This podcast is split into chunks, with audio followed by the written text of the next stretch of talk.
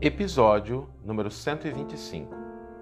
A frase para a nossa reflexão de hoje é: Jesus nos espera como somos e como estamos para servir, porquanto servindo acabaremos aprendendo que todos somos filhos de Deus. Essa frase do Emmanuel ela é muito importante porque ela nos lembra que no ato de servir, que no ato de ajudar, que no ato de ser útil a alguém, às vezes a gente fica esperando posições, títulos, conquista de virtude, possibilidades, entendimento, conhecimento.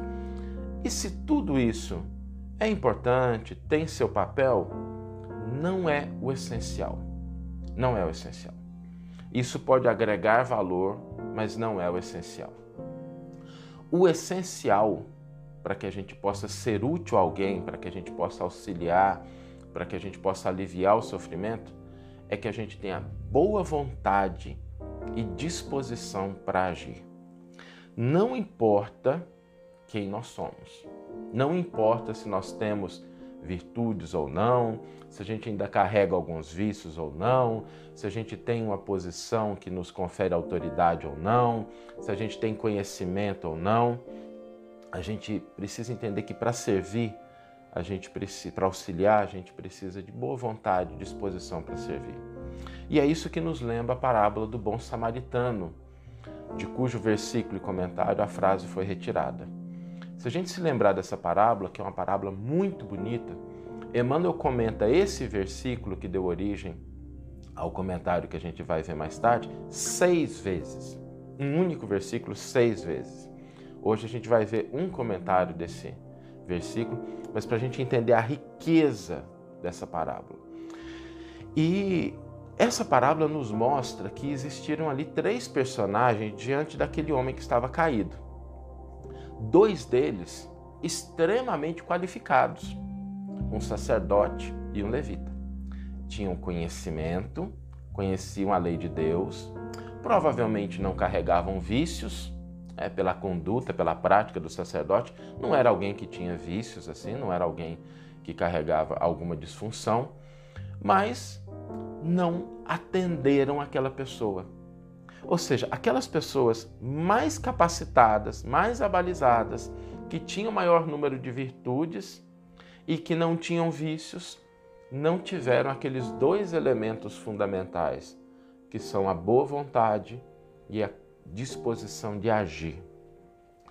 Por isso, quando a gente estiver diante da possibilidade de ser útil a alguém, não vamos formular desculpas, justificativas, explicações para não agir. Vamos agir. É isso que Jesus espera de nós, porque é na ação que a gente vai se aperfeiçoando. É no trabalho que nós vamos desenvolvendo virtude. É no contato com o outro que a gente vai conseguindo burilar os nossos defeitos. Não é a gente intelectualmente, na teoria, sabe, a gente conquistar posições, eliminar todos os nossos vícios, esperar ser anjo para começar a agir. Não. O processo não é esse. E não raro, ele tem uma disfunção. Porque às vezes quando a pessoa se julga muito boa, muito pura, muito elevada, quando ela faz esse auto-julgamento, às vezes ela não tem a sensibilidade, a compaixão, a empatia para o outro, porque ela não enxerga o outro como sendo igual a ela, um filho de Deus. E quando a gente olha para os nossos defeitos, que a gente fala assim, gente, olha, eu tô, eu tenho um monte de defeito, eu tenho um monte de problema, igual o outro. Então por que, que eu não posso ajudar? Às vezes a gente reconhecer a nossa imperfeição, a nossa limitação, nos ajuda a estabelecer contato com as outras pessoas, porque todos nós estamos nessa condição. Então, se nós estamos nessa posição que a gente pode auxiliar, fechemos os olhos para aquilo que a gente acha que a gente deveria ter, de conhecimento, de virtude, de posição, e vamos trabalhar naquilo que é o mais importante, no auxílio que nos for possível. Imaginemos aquele homem caído da parábola. Imaginemos se ele tivesse assim, sem condição de se mexer, mas se ele tivesse pelo menos condição de ver. E aí ele vê um homem se aproximando, é um sacerdote. Poxa, um sacerdote tem condição, um sacerdote é alguém que faz o bem, que conhece a lei, mas aí passa ao longe. O outro é um levita. Será que esse homem que está caído, ele está preocupado com a titulação daquela pessoa? Ou ele está simplesmente ansiando pelo auxílio?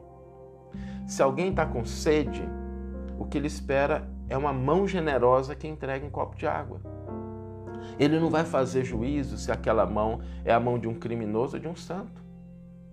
Naquele momento em que ele está passando pela dificuldade, o alívio da dor é o que mais lhe interessa. Quem está sofrendo, quem está passando por dificuldade, quem está passando frio, não fica avaliando quais são as mãos que estão entregando um cobertor, que estão entregando um casaco. Por isso a gente não deve ter medo de auxiliar. Se nós estamos na posição de servir, de aliviar a dor de alguém, de minimizar o sofrimento, façamos sem nenhum receio, porque o que Jesus espera de nós é exatamente isso, que a gente tenha a disposição de agir, porque o sofrimento ele não reclama títulos ou conhecimento. Não basta ser o maior médico de todo mundo se ele não se predispuser a ministrar o tratamento, oferecer o medicamento que o doente precisa. É na ação que a atitude da caridade ela se concretiza. Vamos ouvir agora a íntegra do versículo e do comentário do qual a frase foi retirada. E ele disse: O que praticou a misericórdia com ele, disse-lhe Jesus: Vai e faze tu do mesmo modo. Lucas, capítulo 10, versículo 37. Comentário intitulado Sugestões da parábola. Habitualmente, recorremos à parábola do bom samaritano tão só para exaltar a generosidade daquele viajante de alma nobre à frente do irmão menos feliz. Forçoso, porém, salientar a expectativa humana com as reflexões que o companheiro tombado no infortúnio articulava de certo com que ansiedade aguardaria o socorro preciso. Tendo visto o sacerdote e o levita que passaram de largo, possivelmente perguntou a si mesmo de que lhe valeriam a cultura e a preparação espiritual deles se o abandonavam ao próprio desvalimento. E observando o samaritano que se aproximava, não indagou quem era ele, o que era, o que sabia, o que detinha ou para onde se encaminhava com os olhos, suplicou-lhe amparo e, no silêncio do coração, agradeceu-lhe a bênção dos braços estendidos. A narração de Jesus fala de dois homens evidentemente qualificados para a prestação de serviço, que se deram pressa em se afastar no resguardo das próprias conveniências. E menciona outro, completamente desconhecido, que se consagrou ao mistério da solidariedade. Com isso, o Divino Mestre nos conclama a todos para as tarefas do auxílio mútuo. Basta, às vezes, perante os acidentados e espoliados do corpo ou da alma, formulamos escapatórias no só intuito de sonegar os tributos naturais da fraternidade.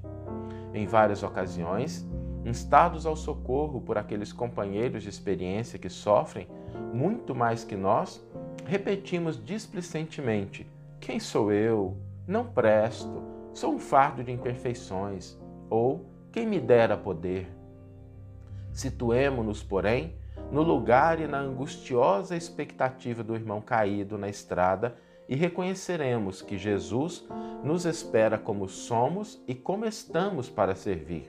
Porquanto, servindo, acabaremos aprendendo que todos somos filhos de Deus e que, se hoje desfrutamos o privilégio de dar, talvez amanhã estejamos com a necessidade de receber. Que você tenha uma excelente manhã, uma excelente tarde ou uma excelente noite e que possamos nos encontrar no próximo episódio. Um grande abraço e até lá!